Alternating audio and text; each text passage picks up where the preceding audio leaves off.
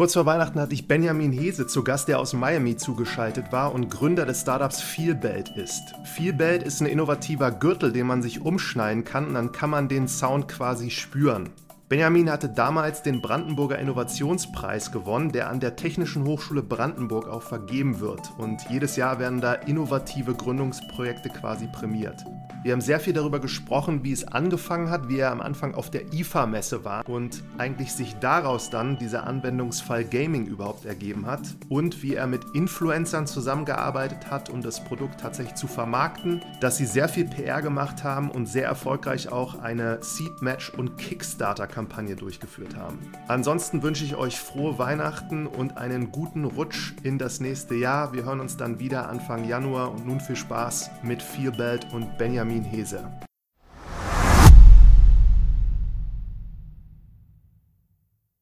Ja, heute in der Weihnachtsfolge habe ich Benjamin Hese zu Gast. Der ist der Gründer von Feelbelt. Hallo Benjamin. Hallo Martin, grüß dich. Du bist jetzt aus Miami zugeschaltet. Sag mal ganz kurz, wie kommst du jetzt gerade an diesen Ort? Oh, den habe ich mir ausgesucht. Äh, tatsächlich über Weihnachten und Neujahr verbringen wir hier die Zeit. Wir treffen uns dann mit ein paar Investoren hier, aber eigentlich ist es eher mit Familie ein paar Tage auch zu genießen, dass das Wetter hier doch schöner ist als in Deutschland. Das ist, glaube ich, eine sehr gute Wahl, die du da getroffen hast. Ja. Ja, wir sprechen heute mal über ein echt innovatives so Hardware-Produkt namens Feelbelt. Also Startup heißt so, wie das Produkt auch heißt. Du hast das gegründet und ähm, wäre ganz toll, wenn du noch mal so zwei Worte über dich erzählst, weil du vorher, habe ich jetzt gesehen, sehr lange schon als quasi auch hochrangiger Manager, glaube ich, sogar bei der Postbank gearbeitet hast, unter anderem. Genau. Ja, ich selbst bin, oh Gott, 33 Jahre alt, äh, muss man echt immer nachdenken einmal. Habe zwei kleine Kinder, zwei und vier Jahre, also das kommt nochmal als Handicap dazu. Ähm, und habe ne, aber dafür zum Glück eine relativ starke Frau im Hintergrund, die mir den Rücken frei hält. Und äh, ja, habe tatsächlich das Unternehmen 2019 gegründet, ähm, weil ich in meinem Leben, also wie du sagst, ich war in der Bank, jetzt habe relativ viel dort äh, sozusagen Verantwortung gehabt und war ein relativ junger Manager, der ziemlich früh Verantwortung übertragen bekommen hatte. Zum Schluss hatte ich 150 Menschen in der, in der Leitung gehabt und äh, 24 Bankfilialen komplett betreut. Und irgendwann denkst du halt darüber nach, okay, du hast Geld, du hast eine Firmenbank vor der Tür, du hast eigentlich ziemlich viele Themen, aber was ist im Leben eigentlich wichtig?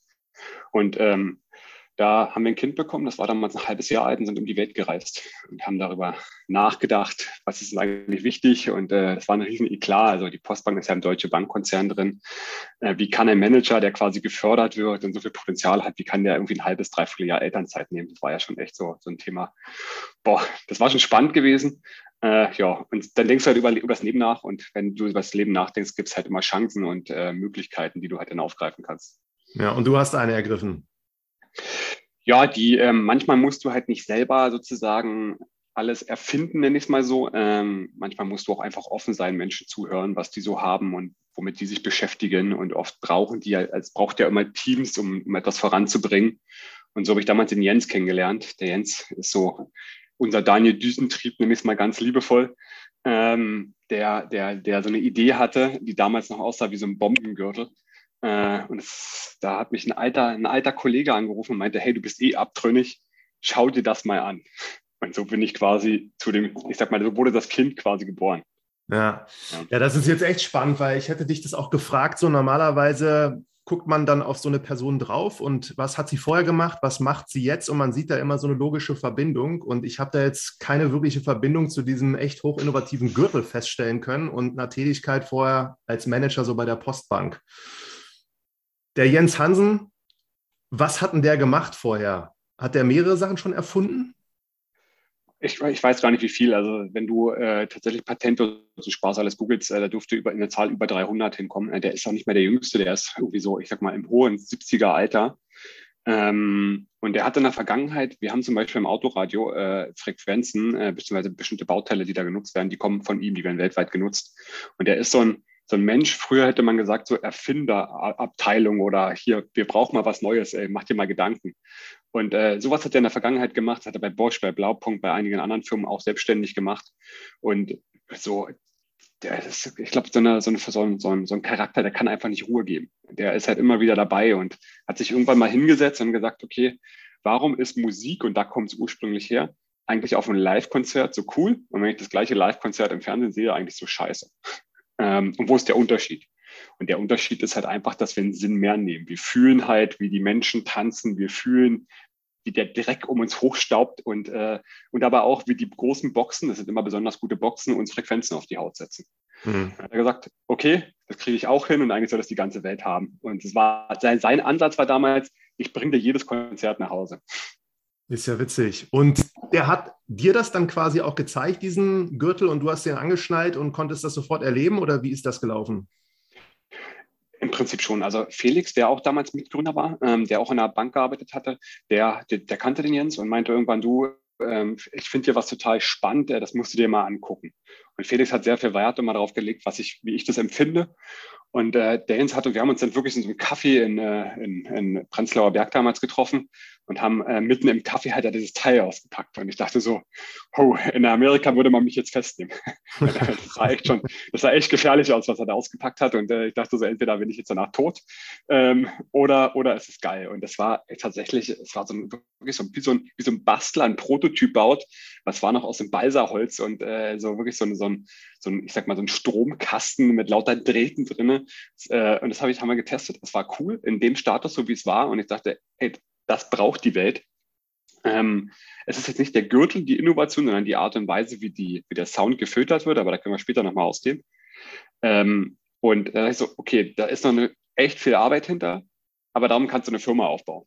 Und du brauchst halt verschiedene Kompetenzen in so einem Team äh, jemand, der quasi das Projekt vorantreibt, jemand, der die Innovation der Technik in der Hand hat und und und. Und da ich gesagt, okay, das kann ich mir zutrauen, äh, das sozusagen mit, mit zu verantworten und voranzutreiben. Und so äh, haben wir dann angefangen, ein Team drumherum aufzubauen, weil das mit uns dreien war es immer, immer noch nicht getan. Felix war auch aus der Postbank aus seiner Zeit. Kanntest du daher? Genau. Ja. Genau, ich habe mit, hab mit Felix damals mal gelernt. Also wir hatten, also ich habe so den klassischen Weg gemacht, so Schule, der Bundeswehr, dann habe ich äh, gelernt in der Bank, dann ein bisschen studiert und äh, mit Felix habe ich damals zusammen gelernt. Und dann, also das hat dich überzeugt in diesem Moment. Es war auch von, von, von ihm die Intention, dir das zu zeigen, um eventuell dein ja. Unternehmen aufzubauen. Das war jetzt nicht nur ja. so, ja. Ja, der meinte am Ende des Tages, äh, wenn du eine Idee hast und keinem Konzern angehörig bist, ja brauchst du ja Hilfe, du kommst, du kommst alleine nicht weiter. Und dann meinte er so, hey, ich brauche Hilfe, äh, ich brauche hier jemanden, der das Produkt in die Welt treibt. Das war so der Ansatz gewesen. Und Jens ist auch Teil der Firma, also der ist der, der Shareholder der Firma Ja, und äh, also das war in dem Moment so, warst du da schon von deiner Weltreise zurück oder wann war das genau, in welcher Phase? Das war relativ kurz danach, als ich wiederkam. Also das war, ich wollte tatsächlich erst was anderes machen. Ähm, und ähm, dann bist du halt so in dieser Phase, wo du überlegst, okay, welche Opportunity gibt es? Und die kam so, ich sag mal, so präsent um die Ecke, dass ich gesagt habe, okay, das macht Sinn. Und der Jens Hansen, welche Rolle hat der dann gespielt? Also der hat gesagt, so das ist jetzt mein Patent und hat er da aktiv irgendwas sonst noch zu beigetragen, außer das Produkt so zu erfinden? Also das darfst du jetzt auf keinen Fall abspielen, weil da steckt echt viel, viel Know-how drin, was er gemacht hat. Die, ähm, die, wenn du, also der musste relativ viel Vorentwicklung, nenne ich es mal so, ähm, ähm machen, äh, bis er dahin kam. Und im Endeffekt war es eine, einen, einen, einen Prototyp, der funktioniert hat. Den mussten ja. wir jetzt ein bisschen schöner machen, dann haben wir den relativ schnell auf die Messe gebracht.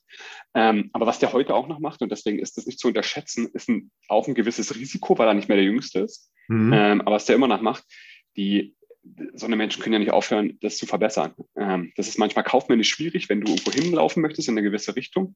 Ähm, aber wir sind zum Beispiel dabei, das um ein Zehnfaches zu verbessern und weiterzuentwickeln. Und das macht alles er. Hm. Ist dann so in seiner kleinen Werkstatt, so einem kleinen Labor, bastelt er denn was zurecht. Und dann guckst du dir das an und sagst, okay, das macht Sinn, hey, lass uns das mal in eine Software bauen. Ja. Und dieses Produkt oder diese Idee, die lag jetzt nicht zehn Jahre in der Schublade, sondern die hat er auch kurz davor quasi so entwickelt. Oder wie ist das gewesen? Na, der hat schon eine ganze Ewigkeit daran rumgebastelt. Ähm, das kann ich dir jetzt gar nicht in Tagen oder Jahren sagen. Ähm, aber der hat schon ewig daran rumgebastelt und äh, überlegt, okay, das macht jetzt Sinn, was ich hier mache. Ähm, aber du brauchst halt irgendwie auch jemanden, der das, weißt du, die Idee ist ja das eine, du brauchst halt jemanden, der es danach auch wirklich in die Welt bringt. Weil ich sag dir, in unserer Welt passieren so viele geile Ideen, äh, die irgendein Erfinder irgendwo baut, aber ein Erfinder alleine kriegt diese Sachen nicht auf den Markt. Ja, absolut. Und Felix und du, wie habt ihr euch aufgeteilt und wen habt ihr noch dazugeholt dann?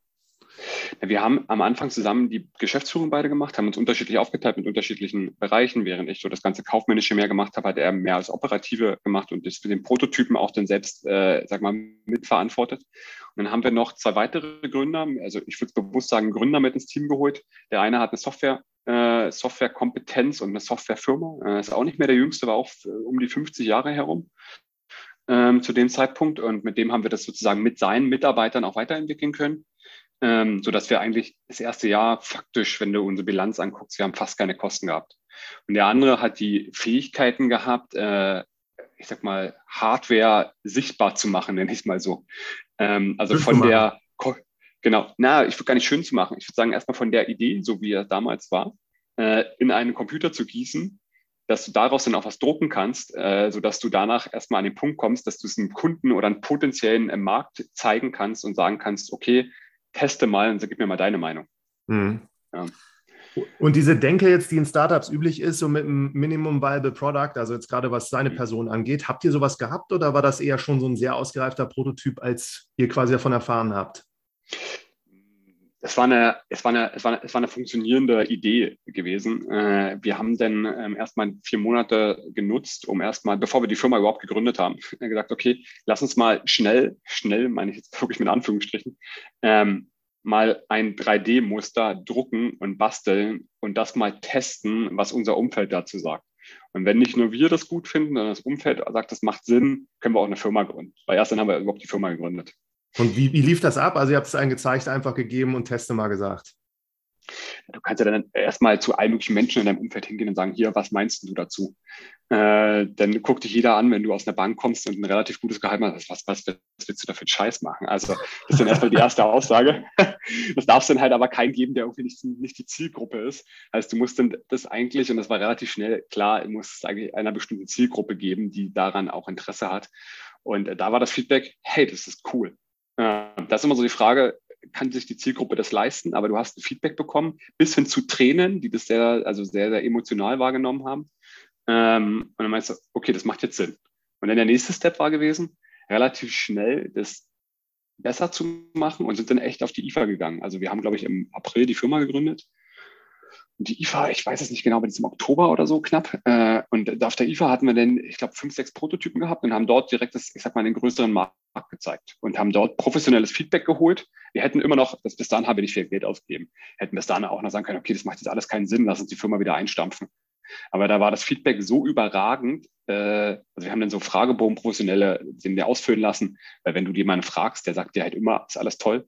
Wenn du den aber anonym im Fragebogen äh, ausfüllen lässt mit Fragen, die du definitiv brauchst, hast du ein relativ quantifiziertes Feedback. Und das war so unser Ziel gewesen. Und danach haben wir eine Entscheidung getroffen, wie wir weitermachen.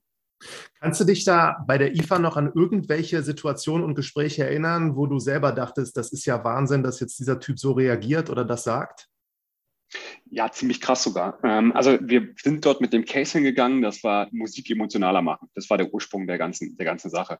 Wir mussten feststellen, dass die es aber alle im Gaming nutzen wollen. Das war so sozusagen der Game Changer, diese IFA sozusagen. Und dadurch, dass ich emotional nicht an der Technik gebunden bin, das für einen Case zu machen, sage ich mir, okay, mach das so, wie es der Markt braucht. Das war also ein Schlüsselmoment und ein ganz anderer Schlüssel, krasser Schlüsselmoment. Und das war wirklich ein Riesenzufall. Wir haben jemanden das testen lassen, der war taub das wusste, wussten wir aber nicht. Dem habe ich die Kopfhörer aufgesetzt äh, und, den und der hat damals den Vielbild umgebunden und der hat angefangen zu tanzen. Der konnte aber nicht hören. Das gibt's ja nicht. Und das war, und das war so ein Moment, wo dann seine Frau meinte, hey, er kann nicht hören, aber was passiert denn hier gerade? Und das war so toll gewesen, äh, dass du dachtest, okay, neben dem Entertainment-Faktor hast du hier auch noch einen krassen Social Impact, ähm, dass wir, also das ist der technische Ursprung ist, dass wir alle Frequenzen fühlbar machen, die aus dem Sound kamen. Und das war so emotional auch für uns, das zu sehen, dass ich gesagt habe, okay, neben dem, hier ist ein Riesencase, der, der auch zusätzlich noch Spaß machen kann. Aber dass dieser, also jetzt Taube das genommen hat, wusstest du da im Nachgang, hatte der davon Plan, was er sich da gerade jetzt anzieht oder war hm. für den das auch völlige Überraschung? Ah, ist, ist, also du kannst dich ja nicht, also das, dazu kommt ja doch, dass taube Menschen oft nicht richtig sprechen können. Ähm, du hast ja das Problem, du kannst nur über Barrieren mit denen kommunizieren. Und äh, das war dann auch die IFA damals so noch mit Menschen, also mit vielen Menschen, war auch brutal stressig, dass Menschen dann auch schnell wieder weg sind, weißt du. Mhm. Also du konntest diesen Moment gar nicht so verarbeiten, wie du ihn hättest eigentlich analysieren müssen. Ähm, und seine Frau meinte nur, sie weiß gar nicht, warum er sich so freut und was da los ist. Äh, und dann war er so fertig, total glücklich und hat gestrahlt und dann war er relativ schnell weg. Mhm. Ähm, deswegen fehlt mir da dieses Feedback von ihm direkt, aber das, das war schon, wenn du es so reflektierst später, war das schon ein krasser Moment gewesen. Jetzt sag noch mal ganz kurz, wenn man sich das jetzt umschneidet heute. Ich habe es noch nicht so 100% verstanden. Also wenn jetzt Musik im Hintergrund läuft, dann ist da schon eine Connection oder wie funktioniert diese Connection, dass dieses Gerät dann diese ganzen Signale übersetzt? Du brauchst halt irgendein digitales Gerät, was, was ausgeht, ob es ein Playstation, dein Handy oder Computer oder whatever ist. Ähm, brauchst du etwas, wo was passiert. Da greifen wir die Soundspur ab, äh, entweder über Bluetooth oder über ein Klinkenkabel, also irgendwie wie das, also muss irgendwie zu uns kommen. Ähm, und dann wandeln wir diese Signale in dem Produkt selber um. Das ist sozusagen, da passiert ziemlich viel. Und übertragen das auf haptisches Feedback und gleichzeitig dann an deine, an deine Kopfhörer oder an eine Box oder wo, wo auch immer du den Sound haben willst. Wenn ich jetzt Spotify anhabe, geht's. Wenn ich jetzt in der Disco ja. stehen würde und da tanzen will, geht's nicht. Es sei denn, ich greife auf mein eigenes Spotify zu. Wenn du ein Mikro anschließt an das Teil, können wir die Signale auch äh, rausfiltern sozusagen und dann können wir das auch nutzen, ja. So machen es die Taubenmenschen. Das ist ja spannend. Und eure Befragung, die ihr jetzt gemacht habt, was ist da Quintessenz gewesen, was dabei rausgekommen ist? Dass das Feedback so ist, dass wir, dass der Markt das Produkt braucht. Das war sozusagen das, das, das Feedback gewesen. Und ähm, da haben wir relativ schnell probiert herauszufinden, was ja Menschen auch bereit zu bezahlen, weil das ist so die Schwierigkeit sozusagen, wenn du was auf den Markt bringst. Und, ähm, und die, die Statistik war mir so, dass 94 Prozent der Menschen meinten, okay, ist geil, das braucht der Markt. Also das war, das war so eine Zahl, wo du sagst, hey, ich habe mit 50 vielleicht gerechnet, weißt du, oder mit, und das war ein anonymes Feedback. Das war jetzt nicht irgendwie mit, äh, ich manipuliere dich, damit meine Zahl so ist, wie ich sie haben möchte. Ja, ja. Und, da, und, das, und das war so, wo wir sagen, okay, das war wesentlich besser, ähm, als ich erwartet habe. Und äh, das hat dann halt unterstützt, auch in die richtige Richtung zu laufen. Ja, aber jetzt letzte Frage zur IFA. Da war jetzt nicht irgendwie so ein Chefeinkäufer von Mediamarkt oder so sofort dabei, der jetzt gesagt hat, so das Ding brauche ich unbedingt, will das vermarkten, sondern das waren eher dann Nutzer, die für sich selbst vorstellen könnten, das äh, macht irgendwie Spaß und ich würde es mir kaufen, wenn es das gäbe. Also wir waren ja total im Prototypenstatus. Also das war ja echt nur so ein 3D-Druck, der ähm, zum Glück gehalten hat, aber das war jetzt noch nichts, was irgendwie serientauglich ist. Was halt aber ziemlich spannend war, die IFA war unter dem Dach der äh, von, von, von Japan. Das war so quasi dieses Ziel, was passiert alles in Japan. Und wir hatten ziemlich viele Distributoren, deswegen haben wir auch angefangen, den jetzt schon in Japan zu verkaufen, weil wir da Kontakte geknüpft haben damals und haben auch eine Crowdfunding-Kampagne in Japan gemacht. Äh, den haben wir da kennengelernt damals und äh, die haben uns auch maßgeblich die Japaner ins Gaming auch den getrieben. Wahnsinn. Wie ging es dann weiter, also nach der IFA? Hab dann angefangen und äh, wahrscheinlich jetzt mal über richtig Produktion nachgedacht. Ja, also habe ich ziemlich früh drüber nachgedacht, aber da war ich noch weit entfernt, heute rückwirkend.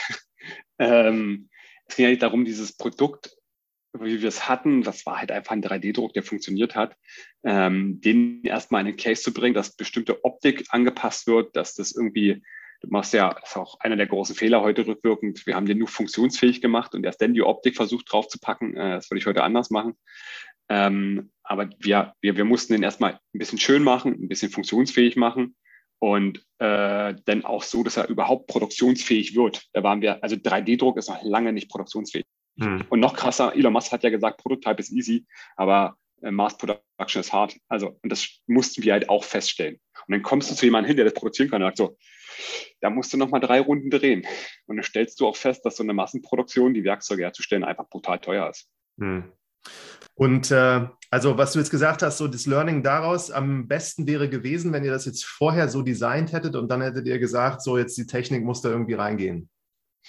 Ja, das gibt so, also es ist halt die Frage, auf wen du triffst. Triffst du jemanden aus der, also besprichst du jemanden mit jemandem das, der vor allem für Produktion zuständig ist, der wird immer sagen, ah, das muss so und so und so gemacht werden. Dem ist das Design ja scheißegal.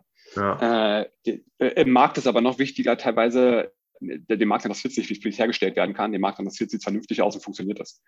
Und äh, da gibt es halt so einen Spruch mittlerweile, das nennt sich Design for Manufacturing. Und da musst du halt darauf achten, dass dein Produkt, so wie du es haben willst, in der Optik, erstmal hergestellt wird und danach kannst du Anpassungen machen, dass es auch produzierbar ist. Wir ja. haben es umgedreht gemacht. Wir haben es erst äh, produktionsfähig gemacht und haben es dann versucht, schön zu machen. Und das ist vom, vom, vom Case her nicht, nicht wirklich empfehlenswert. Wie lange hat das gedauert, diese drei Runden? Ähm, also wir waren eigentlich relativ schnell nach der IFA so weit, dass wir gesagt haben, okay, das funktioniert jetzt. Und dann musstest du gewisse Bauteile noch besser machen. Also das hat dann relativ lange gebraucht. Also wir hatten damals eine digitale, nee, eine analoge Software, die mussten wir noch digitalisieren, weil du das dann auch über so over the air updaten kannst und so. Es hat irgendwie dann fast noch ein halbes Jahr gedauert, dass wir das sozusagen fertig hatten. Und dann waren wir halt schon mitten in Corona-Phasen. Also das war dann halt schon plötzlich, ähm, ist der eine Gesellschafter, der das hergestellt hat, hat noch zwei andere Firmen und die sind halt total in Schlingern gekommen, weil die halt weltweit in diesen Automobilzyklen drin waren und an alle Themen, die irgendwie eingestellt wurden. Und da muss ich auch ganz klar sagen, da hat uns dann verständlicherweise, wenn du es ganz rational betrachtest, hängen gelassen, weil er hat sein erstes großes Geld natürlich mit seinen Firmen äh, verdient und die waren jetzt echt, echt gefährdet. Hat man ein echtes Problem gehabt. Und das hat dann auch gute sechs, sieben Monate gedauert. Ähm, dieses Hin und Her mit, hey, wir brauchen dich und äh, er hat dann immer wieder versucht, so äh, noch was reinzuschieben. Und sie, dann hat echt die Hardwareentwicklung, die eigentlich kein Hexenwerk in dem Fall ist, uns am Ende ordentlich, ordentlich Zeitverzug gekostet. Hm. Und das ist auch ein, eines der großen Learnings. Ich habe früh festgestellt, dass das so nicht mehr funktioniert. Der Mann war aber, der ist auch älter äh, und erfahren äh, und auch, auch, wo er sagen muss, hey, okay, der, wir sind mit seinem Privatjet zu seinem Steuerberater geflogen und so, weißt du, also jemand, wo du sagst, okay, da guckst du auch ein Stück weit auf, weil der hat es halt schon in der Vergangenheit gezeigt, wie es funktioniert, dem hast du halt auch viel vertraut und musstest dann halt feststellen, so das Bauchgefühl mit, ey, das, das schadet jetzt dem Gesamtkonzept, ist jetzt nicht gut, auch wenn der Mann vielleicht erf erfolgreich und erfahren ist, der passt aber nicht mehr ins Team. Hm natürlich dann zu ordentlich Konflikten gesorgt, so dass, dass, dass, dass ich irgendwann gesagt habe, okay, so geht's nicht weiter. Ähm, wir müssen jetzt mal ähm, ähm, eine Lösung finden und entweder kriegst du das jetzt hier hin. Äh, das ist natürlich auch spannend, wenn so jemand, der irgendwie so halb so alt ist wie jemand, äh, der, der deutlich älter ist, sagt, okay, jetzt, jetzt gib mal ein bisschen Gas. Äh, ansonsten ist hier, haben wir hier ein großes Problem. Und ähm, das ist dann irgendwann so weit gegangen, dass wir gesagt haben, okay, es macht keinen Sinn, dass du es weitermachst, wir machen das jetzt selbst. Dann haben wir uns äh, tatsächlich Kompetenzen von außerhalb äh, geholt hätte es viel früher machen sollen. Also heute rückwirkend hätte ich viel früher machen sollen, weil dann hat es nochmal zwei Monate gedauert und dann waren wir fertig. Das war dann halt zu ärgerlich. Wir hätten, wir hätten eigentlich letztes Jahr im Mai fertig sein können, komplett und ausliefern können, wenn wir nicht, ich sag mal, diesen, dieses Problem gehabt hätten, dass einer mit seinem Wissen komplett wegfällt. Hm. Ja, krass. Jetzt stellt sich auch für mich die Frage, das ist ja dann eine ziemlich lange Zeit, die ihr überbrücken musstet. Wie habt ihr das finanziert? Ja, wir hatten im März letzten Jahres eine also im März 2020, muss ich kurz gucken, es war eine richtige Zeit sind. Im März 2020 hatten wir eine Finanzierungsrunde gemacht, also so eine Poesie-Runde, würde ich sagen.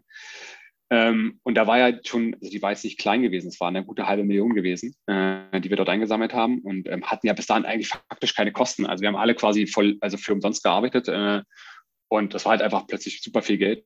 Damit konnten wir die Crowdfunding-Kampagne, die wir auf Seedmatch, nee, stopp, auf, auf, auf Kickstarter, Kickstarter gestartet haben, genau, äh, sozusagen finanzieren. Und da war eigentlich der Case, da musst du dir überlegen, willst du, willst du Geld verdienen oder willst du PR machen? Für uns war ganz klar PR, äh, äh, ja, sozusagen wichtig. Wollten am 1.4. auf Kickstarter starten und äh, du weißt selbst, irgendwie so zwei Wochen vorher ist die Welt zusammengebrochen. Und dann haben wir kurz, das sind eigentlich, eigentlich geile Zeiten, wenn man so zurückdenkt. Äh, da haben wir kurz überlegt, okay, lass uns mal ein bisschen Zeit gewinnen. Äh, damals dachte ich noch so, hey, das wird schnell wieder vorbeigehen, lass die Welt mal kurz sechs Wochen irgendwie ein bisschen verrückt sein, danach geht die Welt wieder weiter. Haben wir um vier Wochen den Start geschoben und äh, haben es dann äh, sozusagen Kickstarter trotzdem gestartet, weil äh, das, das, das, das Game geht weiter. Ne?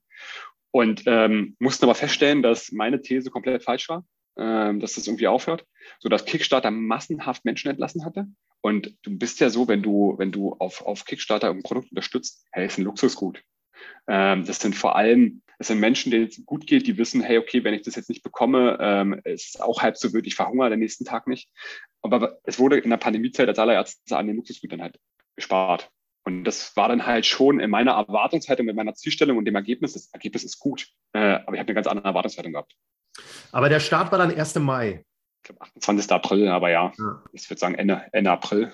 Und vier Wochen. Wenn ich es jetzt richtig rausgefunden habe, dann 48 Stunden war da durch, habe da insgesamt 60.000 Euro oder so eingesammelt. Nee, du hast sonst so ein, so ein, so ein, so ein Minimumziel, was du schaffen musst bei Kickstarter. Das ging relativ schnell. Ähm, das hat man relativ früh durch und haben am Ende dann 60.000 Euro sozusagen nach der Laufzeit drin gehabt. Euro? Ja, ich glaube Euro. Und ähm, genau. Dieses Minimumziel habe ich auch, glaube ich, gesehen, das waren 20.000 oder so. Das kann ich dir jetzt aus dem Stehgreif gar nicht mehr sagen. Ich glaube, es war ein bisschen weniger, waren 10.000 oder so. Äh, ich weiß es gar nicht mehr genau. Ja. Und was war da so euer Kalkül, dass ihr gesagt habt, wir nehmen jetzt 10.000 oder 20.000 und nicht 100.000? War das einfach nur so, ihr wolltet, dass, dass das funktioniert und es ist auch ein großes Learning für mich. Nee, Kickstarter ist viel Psychologie. Äh, Kickstarter ist ein komplett eigener Algorithmus. Und ähm, weil dadurch, dass wir uns für PR entschieden haben und PR interessieren oft nicht die Fakten, ähm, setzt du ein Ziel relativ gering und übertriffst es dann halt relativ schnell. Und ähm, dementsprechend kommst du auch in die Algorithmen von Kickstarter rein. Und den meisten Umsatz machst du nicht, weil du Werbung oder Paid Performance machst, sondern weil du mit gewissen, ich sag mal, Strukturen dort arbeitest und dann Kickstarter dich in die Algorithmen reinzieht. Und die Projekte, die scheitern, haben dieses ganze Algorithmensystem von Kickstarter nicht. nicht da verstanden. kommen die gar nicht rein wahrscheinlich, ne? Genau, genau. Und wer die App von Kickstarter auf dem Handy hat, der, der, der, der scrollt halt ein bisschen runter, aber du und bist keine.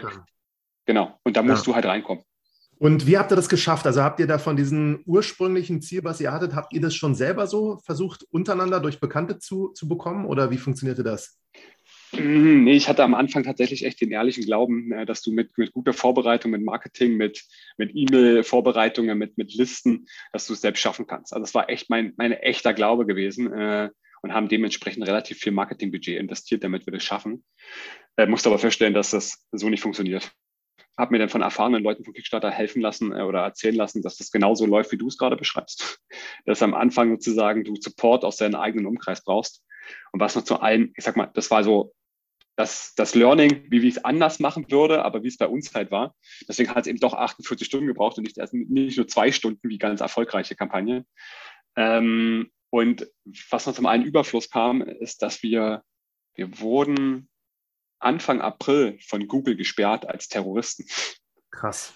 Weil? Das war dann so, das, ähm, also wir wussten es erst nicht. Wir waren in so einem Google for Startup Programm drin und äh, man wollte uns quasi pushen und man hat gesehen, okay, das macht jetzt total Sinn. Hier kann man jetzt total viel Geld mit Marketing verdienen und ähm, war quasi sehr, sehr, sehr stark gehypt und ähm, hatten dann so nur festgestellt, okay, alle unsere Google-Kanäle sind irgendwie gesperrt. Ähm, wir wussten auch nicht warum. Es ging immer hin und her. Äh, wir hatten ja einen direkten Ansprechpartner bei Google gehabt und die haben halt immer so, es war schon sehr komisch, dass die uns nicht gesagt haben, warum. Weil also sind ja Google-Mitarbeiter, die können auf ihre Tools zugreifen. Bis irgendwann einfach so wirklich verzweifelt war. Es war schon, äh, Kickstarter war schon irgendwie so zwei Drittel um und äh, hatte dann irgendwann die Situation, das, also wir haben es komplett ohne Google machen müssen. Das ist natürlich noch echt noch beschissener.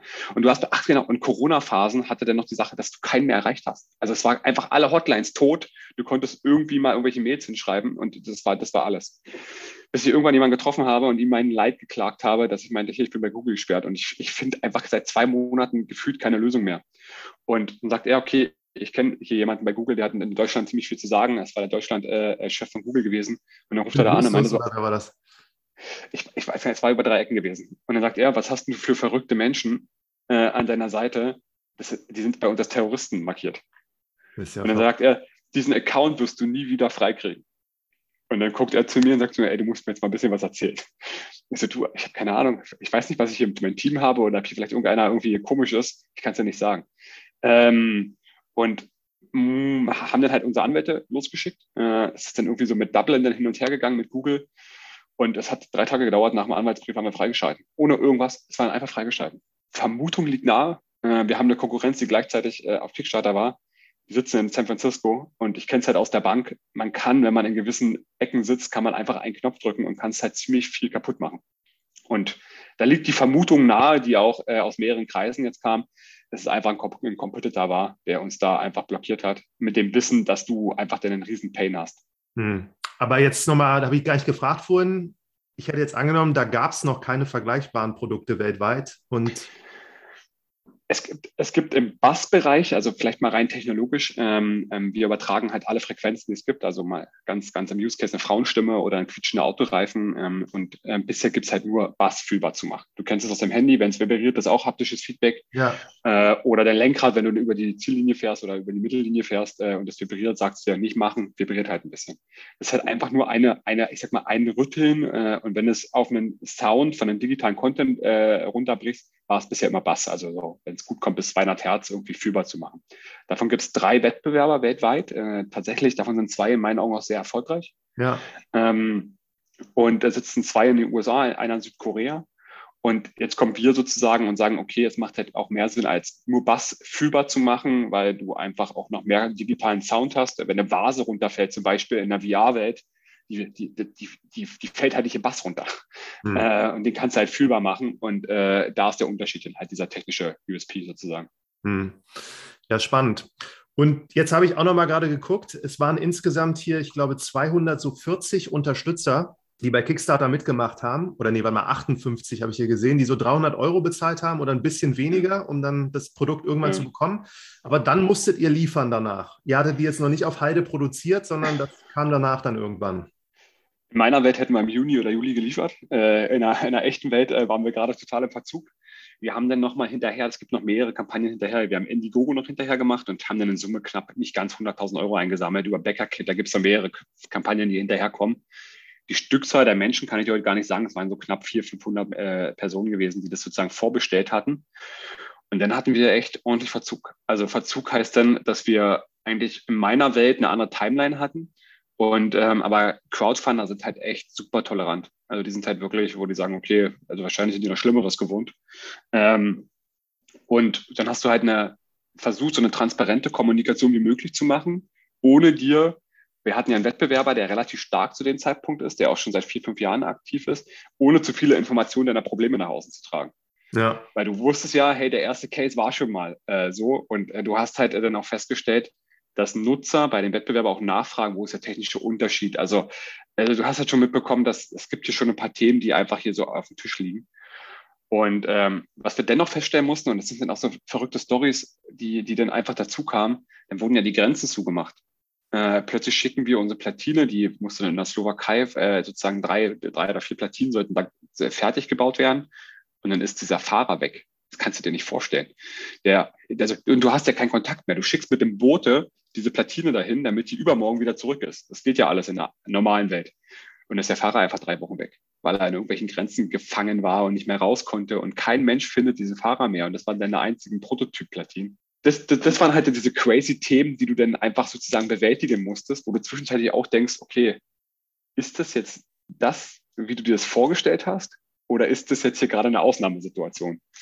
Und ähm, ja, das war eigentlich so der Punkt. Und als wir dann relativ schnell, wir haben, haben dann einen externen Ingenieur reingeholt, weil der, der eine Gesellschaft daraus gefallen ist, mit dem wir dann ähm, doch gegen relativ hohe Kosten äh, das, das, das, das Teil selber weiterentwickelt haben und auch fertig bekommen haben. Und bin dann zu einem Investor gegangen, den ich damals nicht aufgenommen habe und habe ihm meine, meine, meine Situation sozusagen erzählt. Weil Investoren geben übrigens mehr als nur Geld. Äh, Investoren haben echt in der Regel Erfahrung und äh, quasi alles schon einmal durchgemacht. Und ähm, der meinte zu mir, Junge, das ist nicht gut, aber ich kann dir helfen. Und hat er den, der, der hat uns ja noch geholfen. Also der, der produziert auch heute unsere Bauteile. Ähm, mit, mit dem habe ich mich da hingesetzt, der hat, mich, hat mir dann jemand vermittelt, der mir helfen kann, der hat da gesagt, da musst du darauf achten. Dann habe ich dann diese ganzen Daten rüber geschickt. Und das war dann echt auch so ein, ähm, so ein, ich sag mal, neben dem Geld war es vor allem so ein Mentoring, ähm, der selber schon zwei Firmen auch Richtung Exit äh, getrieben hat der äh, gesagt hat, okay, ey, das ist ganz normal, was hier jetzt gerade passiert. Äh, mach dir da überhaupt keine Platte. Es gibt viel schlimmere Themen und du hast es echt gut im Griff. Witzig. Und das, und das inmitten der Corona-Pandemie. Ja, und das hat echt gut geholfen, weil du musst, manchmal fragst du dich dann auch so, boah, was ist hier eigentlich gerade los? Das hat, glaube ich, jeder Gründer, aber du brauchst einen Menschen, mit dem du darüber reden kannst. Mhm. Und jetzt, um das ein bisschen abzukürzen, also ihr habt es dann produziert, ihr produziert das in Berlin Mhm. Bei dem, bei dem Gesellschafter sozusagen? Genau. Ja. Der Thomas Brose ist das, glaube ich, der im Video. Nee, ne? das ist der Rocco Weyers. Äh, ah. Der, der, der Thorsten Brose kümmert sich um die Software. Stimmt, ich habe es in Erinnerung. Ja. Ja, spannend. Und dann habt ihr das ausgeliefert. Habt ihr da irgendwie mitbekommen, für was die Leute das so nutzen? Das stelle ich mir jetzt auch interessant vor. Also, oder waren das klassischerweise alles Gamer, weil ihr das auch so in die Richtung gelenkt habt? Wir haben es in die Richtung gelenkt, ähm, überwiegend. Also du, du, du hast halt immer ein paar Ausreißer, die das auch anders nutzen, als du es willst. Ähm, das ist auch vollkommen legitim. Ähm, aber grundsätzlich haben wir es in die Richtung VR und Gaming äh, ähm, erstmal getrieben und haben dann die ersten 60 Produkte Ende letzten Jahres ausgeliefert, weil es gab so einen Meilenstein in so einer, in so einer Finanzierungssache von so einer Förderbank, wo wir die Produkte zu einem bestimmten Tag ausgeliefert haben mussten. Die haben wir dann ausgeliefert, ähm, hatten uns mit denen auch darauf geeinigt, dass wir eben nur 60 Stück ausliefern. Ähm, und die haben wir einfach viel zu teuer herstellen müssen. Ähm, aber da, das, das, heute rückwirkend war es echt super. weil damit konnten wir erstmal live mit 60 Menschen testen, wo sind die Probleme, was geht kaputt, was, was ist gut, was ist nicht gut. Und von denen hast du halt ziemlich cooles Feedback bekommen. Zum Beispiel, ja. also was hat sich dann verbessert? Ach, wenn ich dir das Ding heute, also wenn ich heute, heute sehe, was ich dem Kunden damals zugemutet habe und heute das Produkt sehe, liegen Welten dazwischen. Das hat was mit Optik, das hat was mit Haltbarkeit zu tun. Wir hatten in den Platinen einfach Software-Updates, also das waren die größten Schritte, eigentlich Software-Updates reinbringen müssen noch. Ähm, und vor allem, ähm, also unser, unser, unser, ich sag mal, unser Produkt macht halt, ist nicht komplett geräuschlos. Mhm. Und das mussten wir immer Stück für Stück immer weniger bekommen. Und damals war es halt einfach super laut. Es war nicht gut verarbeitet und es war super laut. Und das haben wir mittlerweile jetzt doch deutlich, deutlich, deutlich besser in den Griff gehabt bekommen. Würde ich jetzt gerne nochmal auf dieses Thema auch jetzt Marketing, Vertrieb, das wurde dann ja wahrscheinlich präsenter danach. Ja. Und als ihr das ausgeliefert habt, haben die Leute das auch schon so geteilt, über ihre Erfahrungen gesprochen, da was drüber geschrieben oder wie habt ihr das dann so genutzt, um das Ganze noch bekannter zu machen? Am ersten Step war es eigentlich die Kommunikation viel über Kickstarter, sodass du es erstmal, ich sag mal, die Probleme von der echten Welt weghältst. Äh, da haben wir tatsächlich nach außen vor allem, vor allem viel selbst kommuniziert. Da war viel mit irgendwelchen Influencern arbeiten, mit PR arbeiten, selbst ein bisschen Storytelling machen. Und ähm, das waren einfach noch zu wenig Produkte, um dass die Welt darüber redet. Das muss man halt auch sagen. Ähm, ja. Ja, und wie, wie, wie ging es dann? Also ihr habt dann irgendwann angefangen und habt dann entschieden, jetzt produzieren wir mal richtig viele und verkaufen die jetzt auch dann richtig. Und das würde mich tatsächlich interessieren, wie ihr das gemacht habt, diese Vermarktung. Ja, also das ist am Ende des Tages, ähm, was wir, wie wir es jetzt machen und ich sag mal auch das letzte halbe Jahr, weil wir das erst, also so richtig ausliefern tun wir erst seit Mai diesen Jahres. Also es hat dann noch echt ein bisschen gedauert, weil dann hat Produktionskapazitäten, die dann auch vorhanden sein müssen. Ähm, und jetzt machen wir es eigentlich mit Paid Performance, also alles, was irgendwie, äh, ich sag mal, über die ganzen Social Media Kanäle gehen, da, da erzeugt Sichtbarkeit. Da haben wir ziemlich viel auch in bewegte Bilder sozusagen in, investiert, nenne ich es mal Zeit und Kraft und Geld, ähm, dass du weil wir haben ein Produkt, was erklärungsbedürftig ist. Also das ist jetzt nicht das dritte Telefon, sondern wir müssen erstmal muss der Nutzer verstehen, was hier passiert hier gerade. Da hast du ja verschiedene äh, Funnels, wie du das aufbauen kannst, äh, um, um, Menschen zu triggern und dann auf deine Website zu bekommen. Ähm, da geht echt viel über Storytelling und was für uns, also für mich sowieso, aber grundsätzlich super gut funktioniert, sind Influencer. Also Menschen, die eine Community haben und die berichten, hier passiert was, das macht Sinn, die erklären Vor- und Nachteile und äh, die einfach dann auch, ich sag mal, die haben ja, die brauchen bei ihrer Community eine gewisse Glaubwürdigkeit. Das heißt, die können nicht einfach nur wegen Geld alles erzählen. Mhm. Und die ersten, die, die es für uns gemacht haben, haben es komplett umsonst gemacht, äh, die Influencer. Und ja, das war der erste Weg. Jetzt greifen wir halt viel auf PR, nochmal zusätzlich. Das waren dann auch so Gaming-Influencer, die so einen Videoblog hatten oder? Ja. Ja. ja. Die haben einfach genau. nur Produkt genommen und dann ihrer Community erzählt, so, das funktioniert so und so und macht das mit dir. Also wir hatten, wir hatten zum Beispiel angenommen, der auf Twitch ziemlich aktiv ist und auch äh, relativ große YouTube-Reichweite hat.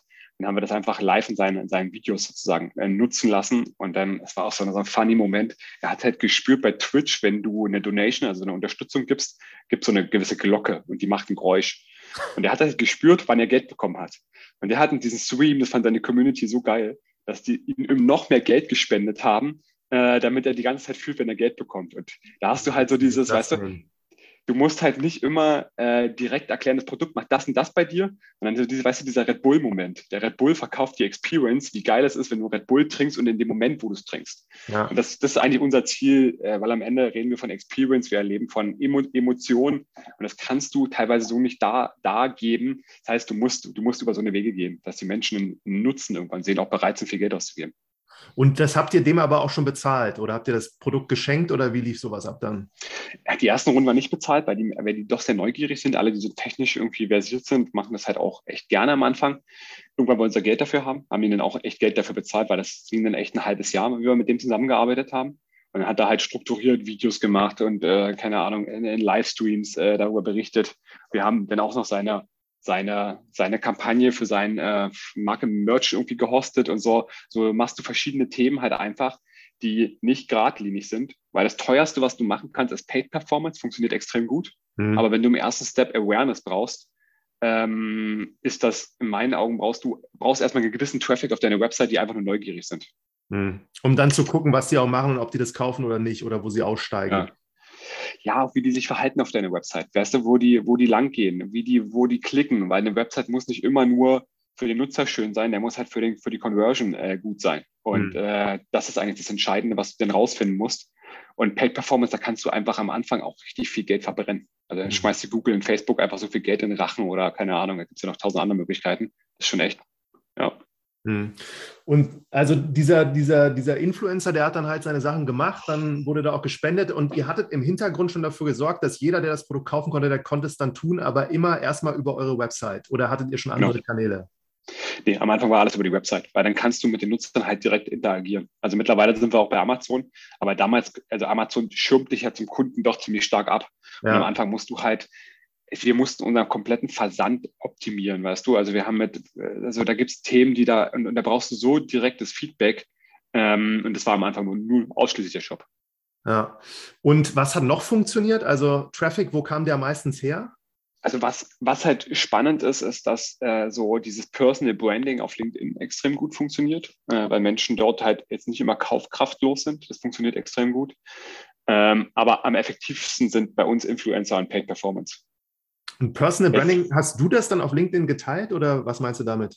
Zum Teil ich, zum Teil, wenn du einfach interagierst mit Menschen, äh, dass einfach so eine gewisse Aufmerksamkeit und Neugier passiert. Zum Teil Mitarbeiter, also es ist ja nicht nur ich, es gibt ja auch, weißt du, Mitarbeiter haben mehr Wert als nur ihre Arbeitskraft. Und ähm, da musst du halt einfach gucken, wie kriegst du, wie, also das Ziel ist eigentlich, Traffic auf deine Website zu bekommen und dann eine gewisse prozentuale Menschen kaufen. Hm. Und da musst du den sinnvollsten Kanal rausfinden. Und mhm. da sind wir immer noch am Optimieren und herausfinden und immer wieder neue ausprobieren. Aber das ist eigentlich, eigentlich der, der, der, der, der, der Oberstep, der da dran, dran hängt. Und bei diesen ganzen also Sachen, die ihr so probiert habt, gab es da noch irgendeinen überraschenden Moment, wo du gesagt hast, null mitgerechnet, dass das jetzt so krass funktioniert? Also Influencer hätte ich jetzt nicht gedacht, dass das so gut funktioniert. Ja. Also das muss ich echt sagen. Ich kann dir im Gegenteil sagen, was nicht funktioniert hat. Wir haben uns auf dem Kudamm äh, in Berlin einen Store gesucht, der äh, sozusagen, wo man das Produkt ausprobieren könnte, weil ich hatte so eine, ich wollte so eine These testen mit, hey, unser Produkt muss man doch ausprobieren. Kommt ganz oft von irgendwelchen Menschen. Da haben wir in, in, an einem zentralen Spot in Berlin sozusagen das verfügbar gemacht und es geht keiner hin.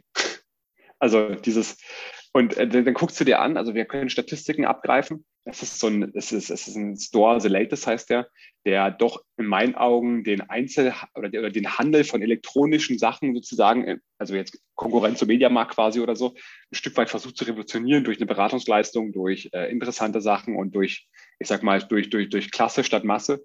Ähm, und dann guckst du dir den Traffic an, wie viele Menschen da raufgehen auf den Kudamm, ja. Also auch jetzt zur Weihnachtszeit. Also wir sind jetzt noch ein paar Tage da und dann, dann haben wir es abgebrochen. Ähm, wie wenig Menschen aktuell in einen Store gehen. Und das konntest du dir angucken. Und dann brauchst du die Menschen, die direkt zu deinem Produkt gehen. Und das war zum Beispiel das, was also für uns überhaupt keine Option in der aktuellen Phase ist, äh, offline äh, in den Vertrieb zu gehen. Hm. Okay, aber dieser äh, Offline-Move war quasi dann, die Leute sollten wissen, ihr seid da, sollten da hingehen, testen das, kaufen es. Und das war jetzt nicht ja. so, ihr habt euch irgendwo drangehängt, wo viele Leute sind und zeigt denen das und die testen es und kaufen es ja. dann, obwohl sie, okay. Ja, also es ist ja dieses typische Research online bei offline oder umgedreht. Äh, das war eigentlich so dieser Test, äh, brauchst du das, dass Menschen, bevor sie 300 Euro ausgeben, sich sowas angucken. Ja, hat euch, also hätte ich jetzt auch gedacht, dass das die meisten dann gerne testen wollen, aber wenn das so funktioniert, ist ja umso besser eigentlich, ne? Die, die, äh, es ist eher so, es gibt ja eine zwei Wochen äh, Rückgabefrist. Und der ja. Mensch ist ja doch sehr faul. Äh, lieber nimmt er die zwei Wochen Rückgabefrist, geht mal dieses, ich sag mal, in Vorkasse und schickt dann zurück, die Kohle auch selbstverständlich zurück, weißt du? Ja. Das ist ja eher so, ist wahrscheinlich ein Zielgruppenthema, äh, wo doch eher es normal ist, dass man auch zurückschicken kann. Hm. Also auch nochmal Quintessenz, so euer Webshop. Was habt ihr da gemacht, dass Leute, die wirklich keine Ahnung hatten, wer ihr seid, da doch ihre Zahlungsdaten eingegeben haben, gesagt haben, so, die kriegen jetzt 300 Euro, dafür kriege ich das Produkt so. Kriegt man das mit, dass da viele das abbrechen, weil die das nicht ganz seriös finden? Oder habt ihr da mit PayPal gearbeitet oder? Du musst halt einfach dafür sorgen, dass du außerhalb deiner Website ein gewisses Vertrauen erzeugst. Da hilft nicht einfach so ein äh, Trust-Button oder so. Da musst du halt, du brauchst ein paar PR-Artikel, du brauchst ein paar Menschen, die über dich geschrieben und berichtet haben. Du brauchst damit, also die Conversion Rate steigt auch, wenn du einfach Menschen schon äh, berichtet haben, okay, das Produkt funktioniert. Wir haben dann angefangen, ähm, äh, oder, oder Kunden, Kundenmeinungen einzutragen, ähm, die, die du teilweise ja echt beeinflusst, aber die du eintragen kannst sozusagen. Und dann helfen einfach Zahlungs, Zahlungsanbieter. Ähm, also keine Ahnung, wir haben so direkt einen Express-Checkout mit PayPal oder, oder Amazon, je nachdem, was der Kunde lieber nutzt und wo dann die Daten direkt automatisch gezogen werden. Hm. Und Und dann hat der Kunde ja eigentlich immer noch das Recht, wenn er so eine, so eine Zahlungsmittel nimmt, wenn er irgendwie was nicht passt, auch das Geld schnell zurückzuholen. Und das hilft einfach schon, einfach Vertrauen zu fassen. Ja. Kann man fragen oder kannst du sagen, wie viele habt ihr schon verkauft? Sind das Tausende, Zehntausende, Hunderttausende? Wir kommen jetzt unabhängig von den Crowdfundern, kommen wir jetzt dieses Jahr auf knapp 300, ein bisschen mehr, 300.000 äh, Euro Umsatz, wenn wir jetzt kommen. Das mhm. ist sozusagen, was wir, wir, wir liefern seit, seit Mai jetzt aus und an der Range haben wir jetzt knapp 300.000 Umsatz gemacht. Jetzt die Stückzahl genau müsste ich jetzt, weil ich mittlerweile so weit raus bin, müsste man, könnte man wahrscheinlich jetzt runterrechnen, was pro Produkt was kostet. Aber das ist so, also, also für, für mich ist halt entscheidend Stückkosten im Verhältnis zu Umsatz. Das ist das, wo ich nur noch drauf gucke. Ja. Weil du, zähl, du, du zählst irgendwann nicht mehr die einzelnen Produkte. Aber es sind, also wir sind noch keine 10.000, wir sind noch drunter. Ähm, und das ist sozusagen eigentlich jetzt die Hausnummer. Nächstes Jahr ist das Ziel. Also weil das Management bei uns ist, der Unterschied zu einer Softwarefirma ist ja der Punkt denn, ähm, dass du relativ viel Liquidität binden musst in der Hardwareproduktion. Ja. Und das ist halt einer der, der Punkte sozusagen, du musst immer produzieren, du musst warten, bis die Produkte da sind, äh, mehr oder weniger, und dann kannst du sie verkaufen. Ja. Und das ist eigentlich das, was uns sozusagen, wir könnten schneller verkaufen aktuell, äh, als, als, wir, als wir produzieren, äh, aber du musst halt dein, deine Liquidität dauerhaft managen. Mhm. Sag noch mal zwei Sachen zu diesem MTH Accelerator Programm in Potsdam. Ihr seid da ja auch Bestandteil. Ja. Wie seid ihr dazu gekommen und was machen die? Oder was macht ihr jetzt da mit denen? Ich wohne selber in Babelsberg und bin halt so total, ich versuche diese Marke Babelsberg stark zu positionieren, weil ich glaube, dass es neben Hollywood, äh, ich glaube, Babelsberg war halt schon vorher da. Ähm, und da, da, bietet sich das an äh, und das ist eher sogar auch Zufall, dass wir in einem Media-Tech-Startup äh, sozusagen unterwegs sind, ähm, dass, wir, dass wir uns direkt mit denen sozusagen äh, beschäftigen. Und der Erdesteller, der, der, der Leiter ist, der ist halt auch von seinen Fähigkeiten und von seinem Challengen extrem spannend. Und hat mir relativ früh auch gesagt, okay, hey Erdisch, lass uns mal zusammensetzen und pack mal den Finger bitte immer in die Wunde. Weil das bringt mir nichts, wenn Menschen mich schönreden, was wir alles toll machen, sondern lass mich mit einer neutralen Person darüber reden, was, was, was schwierig läuft und der auch kein Eigeninteresse hat. Hm. Und das hatte ich damals relativ früh, äh, weil ich da relativ offen bin äh, für, ich sag mal, für Themen, wie, wie sich was entwickeln muss. Und man selbst ist ja der, der, der schlagende Punkt, der sich entwickeln muss in den ganzen Prozess. Und das hat mir halt dann persönlich sehr geholfen. Und vor allem aber auch das Netzwerk und die Sichtbarkeit. Also du rutscht ja dort auch eine gewisse Aufmerksamkeit rein. Das wäre nicht zuletzt, wir waren jetzt auf der Web Summit gewesen und haben faktisch, nee, haben wir überhaupt was dafür Zeit? Nee. Nee, genau, wir sind über diese Fördermöglichkeiten, die dahinter stecken, sind wir sind wir sozusagen da reingerutscht. Was würdest du denn jetzt im Ausblick auf 2022 tippen, wie viel ihr jetzt nächstes Jahr quasi noch weiter wächst? 10x muss noch oben drauf kommen vom Umsatz. Also das ist so, dass äh, wenn du einen gewissen Anspruch hast, wir haben gerade eine Finanzierungsrunde durch, wir, ähm, wir sind gerade dabei, sozusagen weitere Kompetenzen in-house zu holen, damit wir noch schneller, besser wachsen können. Und das ist eigentlich so das, das Ziel, was jetzt passieren muss, weil es soll jetzt nicht irgendwie ein Mittelstand werden, sondern wir wollen da echt schon ein bisschen Gas geben. Also das bedeutet, wenn wir Ende 2022 noch sprechen würden, weit mehr als 10.000 verkauft. Ja. Ja, ja ist so ein Top-Ziel. Guter Vorsatz ja. fürs nächste Jahr. Jetzt habe ich dich vorab auch noch mal gefragt, so, und du hast mir so ein bisschen im Vorgespräch über diese Fuck-Ups erzählt, die ihr da hattet. Und das fand ich super interessant vielleicht kannst du da auch nochmal, also das hat sich jetzt eh schon alles angehört, wie der totale emotionale Rollercoaster, den ihr jetzt in den letzten anderthalb Jahren hattet. Und da waren einige Sachen dabei, wo ich denke, wow, habt ihr gut gemacht irgendwo, aber was ist da noch so schief gelaufen alles? Ähm, es klingt immer so verrückt, wenn man darüber spricht. Es ist nur die Frage, wenn was schief läuft, wie gehst du damit um? Ne? Steckst du den Kopf in den Sand oder, oder löst du das Problem? Und ein Thema war auch so, das war auch, ey, das war, heute rückwirkend habe ich da, haben wir da echt Glück gehabt ich wollte, ich wollte Bauteile bei einer, äh, bei einer Chip-Firma in Japan bestellen, noch bevor es Chip-Probleme gab. Und dann brennt diese Firma einen Tag vorher ab. Und ich habe warum auch immer an diesem Tag nicht gekauft. Ähm, diese, diese, die, die brauchten wir dringend. Ähm, aber das Geld wäre einfach weg gewesen. Also das kriegst du ja nicht wieder, wenn du außerhalb, äh, keine Ahnung, von Japan in dieser Firma. Und dann guckst du so zurück und denkst dir so, ey, scheiße, diese Chips gibt es jetzt die nächsten zwei Jahre nicht. Also das ist, das wurde für die ganze, also die Automobilindustrie hängt an dieser einen Werk auch. Die Probleme kommen teilweise alles aus diesem Werk. Und ähm, dann überlegst du, wie gehst du eigentlich damit um? Und ich glaube, der Unterschied zwischen erfolgreichen und unerfolgreichen Gründer ist, wie geht er mit den Problemen um? Und dann musst du dir halt eine Lösung überlegen und in der Regel kannst du alles irgendwie fixen. Und ähm, da haben wir zum Beispiel die, die Software einfach angepasst, haben das Bauteil rausgeschmissen und haben für ein anderes Bauteil die Software umgeschrieben. Hat dann irgendwie, ich glaube, vier Wochen Zeit äh, oder Aufwand äh, bedeutet. Ähm, aber damit, danach war das Problem weg. Also wir haben das Problem heute nicht mehr. Und äh, während die ganze Welt um Chip-Probleme rumjammert, äh, haben wir natürlich auch, gucken wir immer, wo kriegen wir die her, musst du halt einfach schauen, dass du clever unterwegs bist. Hol dir jemanden, der in der Lage ist, dir zu helfen und vielleicht auch Feedback zu geben. Ähm, kaufst du jetzt überteuert? Äh, dieses Bauteil übrigens ging von 20 US-Dollar Cent auf 60 Dollar hoch. Äh, das hättest du jetzt auch ganz emotional kaufen können, nach dem Motto, hey, ich brauche das jetzt aber. Aber das ist auch Verantwortung, verantwortungsvoller Umgang mit Investorengeldern. Und ähm, das ist, glaube ich, so ein Beispiel, wo ich sage, okay, neben dem Problem ist die Lösung ja eher, eher dann immer entscheidend, wie gehst du damit um. Hm. Aber wie habt ihr davon erfahren, dass das abgebrannt ist? Hat er euch dann geschrieben, hey, wir sind abgebrannt oder habt ihr da darüber gelesen oder wie erfährt man das dann? Da kriegst du eine WhatsApp von deinem Entwickler und der schickt dir solche Scheiße. das war ungefähr so mit, mit einem PR-Artikel. Und er sagt so, oh, ich weiß nicht, was ich jetzt machen soll. und dann denkst du dir so, ja stimmt, das ist eigentlich scheiße. Aber da musst du halt zusammenkommen und musst gucken, äh, weißt du, was, ist, was bedeutet das für uns? Welche Auswirkungen hat das? Und ich glaube schon, dass, ich sag mal, ähnliche Themen werden, werden, werden nicht nur uns treffen. Das trifft jeden Gründer jeden Tag, weißt du? Und äh, da ist halt immer die Frage mit, ist das lösbar oder ist es unlösbar? Wenn es unlösbar ist, musst du halt auch vielleicht überlegen, müsstest du dem Moment die Firma einstellen, weißt du? Das müssen halt auch Themen sein. Oder, oder hast du eine Lösung, die es einfach lösen kann? Das war einfach so ein Musterbeispiel. Ja. Ja, ja spannendes Vergab. Ich würde sagen, also wenn du noch irgendwas hast, wo du glaubst. Ja, eine Sache fällt mir noch ein. Das ist, ähm, wir hatten ein Förder, Förderdarlehen von einer, von einer, von einer, von einer Förder, Förderbank gehabt. Es ging um 1,1 Millionen. Ähm, sollte beginnend ab Mer äh, April letzten Jahres 2020 ausgezahlt werden. Ein Jahr später war noch nicht ein Euro ausgezahlt. Ähm, hat natürlich in der Liquidität extreme Auswirkungen, die du sozusagen drin hast habe halt irgendwann lange gedacht, dass, dass wir das fixen können. Äh, fixen meine ich damit, dass die Gegenseite, die in dem Fall ja sehr büro bürokratisch unterwegs ist und äh, von der Außenwelt noch nicht so viel mitbekommt, dass die Welt irgendwie sich gerade verändert, ähm, dass du, dass es irgendwie alles, alles geklärt wird. Ähm, und habe erst nach einem Jahr sozusagen einen Eskalationsprozess äh, sozusagen integriert. Ähm, also es war verständlich, es waren gewisse Meilensteine, warum es noch nicht ausgezahlt wurde. Ähm, es wäre okay gewesen für mich, wenn ich rückwirkend sozusagen das Geld irgendwann einfach bekomme.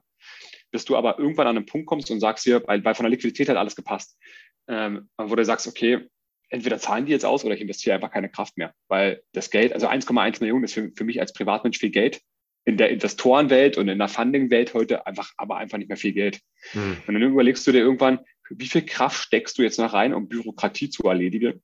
Oder machst du das Thema offen auf und sagst, okay, dann müssen wir halt nochmal waisen. Weißt du, musst du nochmal Geld von Investoren holen, weil das macht dann fast genauso, genauso viel oder wenig Arbeit, wie so eine Förderbank zu befriedigen. Mhm. Und da haben wir irgendwann einen Eskalationsprozess dann halt implementiert und gesagt, okay, entweder ihr wollt jetzt mit uns arbeiten oder, oder wir stellen den Prozess jetzt beide beidseitig ein und haben beide keine Arbeit mehr dazu. Mhm. Ist dann halt einfach so, so geendet, dass wir, also, dass das eher, eher dann in die Richtung ging, dass es nicht funktioniert. Äh, auch nicht freiwillig von uns, sondern dann, weil die Bank dann auch ein Stück weit gesagt haben, okay, ähm, wenn du nicht das machen möchtest, was wir wollen, dann kriegst du halt das Geld auch nicht. Und äh, wenn du halt einfach aber in der, in der, Phase bist, dass du halt nicht alles machen musst, was, was die Förderbank will, weil dafür gibt es halt einfach Investoren, dann, ähm, dann, dann geh halt einfach einen anderen Weg. Weil mhm. es ist so, dass wenn du nicht komplett, ich sag mal, das, das Geld der Investoren verbrennst und sinnlos ausgibst, ähm, ist das echt eine gute Phase, gerade ein Unternehmen zu gründen und Geld zu raisen. Mhm. Ähm, du musst halt deine Zahlen im Blick haben, du musst auch transparent kommunizieren, was machst du mit dem Geld Ansonsten kannst du das auch lösen. Aber das war schon, wenn du 1,1 Millionen in deiner Liquiditätsplanung wegfallen, das ist schon nicht cool. Mhm. Glaube ich. Also für mich hört sich das nach viel Geld an, auch wenn das natürlich im Vergleich zu vielen anderen Investitionsrunden sehr wenig ist. Aber haben oder nicht haben, gerade jetzt in so einer auch Phase, wo ihr seid, nicht so ganz einfach. Aber ihr wusstet die ganze Zeit, woran das liegt, dass es nicht kam. Und die haben euch das gesagt oder ist das eher so sehr intransparent gewesen? Na, wir hätten die ersten, ersten Zahlungen bekommen, wenn wir ausgeliefert haben. Ähm, das war, was ich vorhin kurz angerichtet hatte. Wir hatten uns ja mit der, mit der Förderbank darauf geeinigt, dass wir nur 60 Stück ausliefern Ende, Ende des Jahres 2020 und daraufhin soll die Zahlung sozusagen ausgezahlt werden. Mhm. Denn ähm, war diese Aussage irgendwann dann doch, äh, du hast den Meilenstein gerissen, ich, aber wir haben doch hier vereinbart, äh, wir zahlen nur einen Teil, äh, wir liefern nur einen Teil aus. Und ähm, dass ich gesagt habe, okay, da mussten irgendwelche Haushaltsgelder wieder freigegeben werden und sonst irgendwas.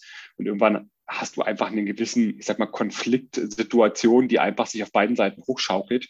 Und das, das, hat, das habe ich mir dann noch nach einem Monat oder zwei Monate angeguckt und habe gesagt, okay, entweder lösen wir das jetzt oder das Schluss. Weißt du, also es ist so, es, du steckst ja doch, also, also anders als einen, ich sag mal, einen Investor einen Pitch zu schicken, steckst du bei einer Förderbank extrem viel Zeit und Aufwand rein, damit du da irgendwelche Formulare ausfüllst. Mhm. Das ist halt irgendwann einfach, also einfach immer keine Option mehr, das zu machen. Und das machst du dann zum dritten Mal, denn dann meist lieber nicht mehr. Weißt du, also das ist so, ja. ja und es ist ein da es ist ein Darlehen gewesen, ich hätte es eh zurückzahlen müssen. Äh, es war zinsmäßig günstig und es wäre eine gute Option gewesen.